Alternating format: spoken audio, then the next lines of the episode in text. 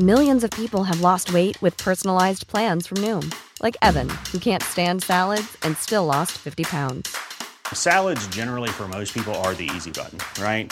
For me, that wasn't an option. I never really was a salad guy. That's just not who I am. But Noom worked for me.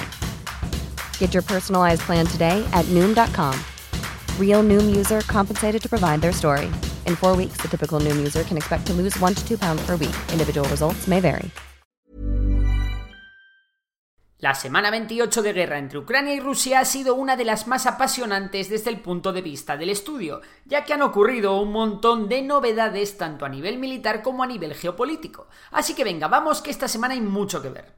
Empecemos como siempre por el plano militar. Ucrania ha ganado momentum en todos los frentes. La ofensiva rusa en el Donbass no solo ha dejado de avanzar completamente desde hace tres semanas, sino que además los ucranianos han realizado alguna contraofensiva recuperando algo de territorio. La sorpresa ha llegado desde el frente de Kharkov, que llevaba meses sin apenas actividad, y donde los ucranianos han lanzado una ofensiva que ha roto las líneas rusas.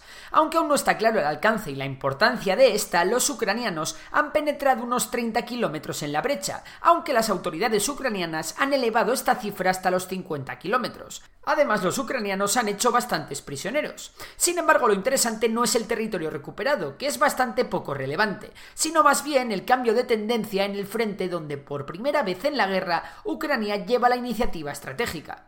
Sin embargo, donde esta semana ha estado el turrón ha sido en Gerson. Ya es un hecho, la ofensiva ucraniana se está realizando en tres ejes, y ya hemos visto cómo los ucranianos han tomado varias localidades. Si bien aún es pronto para dar un veredicto final sobre si la ofensiva ha tenido éxito o no, poco a poco los resultados están apareciendo en forma de avances. El número de bajas de ambos bandos se ha disparado. Si bien han aparecido un montón de vídeos con prisioneros rusos y múltiples ataques de los Bayraktar TV2 entre otras acciones ucranianas, también hemos visto cómo los ucranianos sufrieron bastantes bajas en los primeros días de ofensiva, tanto en hombres como en equipo. Dicho esto, la situación es bastante peliaguda para los rusos. Los puentes del Dnieper cada vez están en peor estado y ya no son transitables. Los rusos solo pueden recibir su suministros por helicóptero o por medio de barcazas. El problema es que necesitan alimentar a las tropas, transportar equipamiento, combustible y vehículos a la zona, pero sobre todo necesitan enviar munición al frente, una munición que en el caso de los blindados y la artillería es muy pero que muy pesada. Sin embargo, no todo el monte es orégano para Kiev. La ofensiva en Gerson va a tener que enfrentarse a tres dificultades extra que normalmente no se tiene cuando se realiza una ofensiva de este tipo. Vamos con ellas. 1. Ucrania no cuenta con superioridad aérea. Si bien hemos podido ver a los Sukhoi y a los drones Bayraktar ucranianos actuando, Rusia cuenta en la zona con apoyo aéreo y con capacidades antiaéreas, al menos en teoría. 2. Ucrania no cuenta con superioridad en recursos humanos. Es cierto que la movilización total ucraniana ha permitido a Kiev ir teniendo más soldados hasta equilibrar las tornas, pero las fuerzas aún están muy parejas. 3. A medida que las fuerzas ucranianas avancen, estarán cada vez más a tiro de la artillería ucraniana que se encuentra en la otra orilla del río Níper.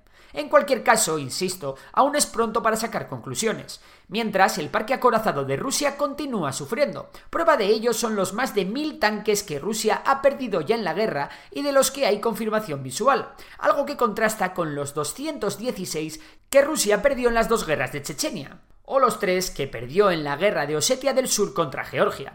De hecho, cada vez hay un mayor porcentaje de tanques destruidos que son de fabricación soviética. Esto nos puede indicar que los rusos se están quedando sin tanques modernos o bien que los estén reservando y no los quieran arriesgar.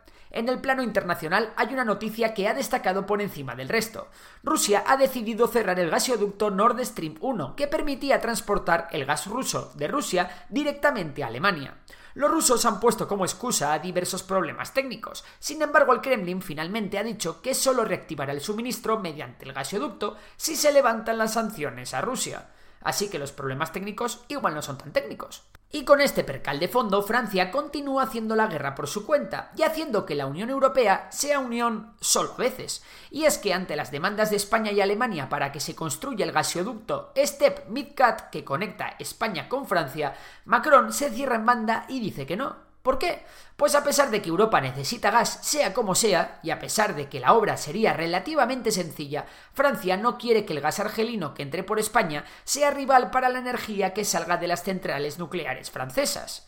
Por cierto, Finlandia se postula para ser un nuevo alumno aventajado de la OTAN, y es que van a subir el presupuesto en defensa al 2,25% de su PIB en 2023, lo que representa una subida del 20%. Esto sobrepasa el compromiso del 2% que asumido todos los Estados miembros y que solo unos pocos cumplen. Por otro lado, Estados Unidos ha aprobado la venta de un paquete de armas valorado en 1.100 millones de dólares a Taiwán, y creedme que Taiwán lo necesita, ya que el gasto militar de China, comparado con el de Taiwán, no ha hecho más que aumentar. Por último, una curiosidad. Coincidiendo con el 83 aniversario del inicio de la invasión alemania de Polonia, Polonia ha anunciado que pedirá reparaciones de guerra por valor de 1.350 millones de euros aproximadamente. Alemania se ha negado, diciendo que ya pagó en su día a la URSS para que ésta transfiriera el 15% de estos fondos a Polonia.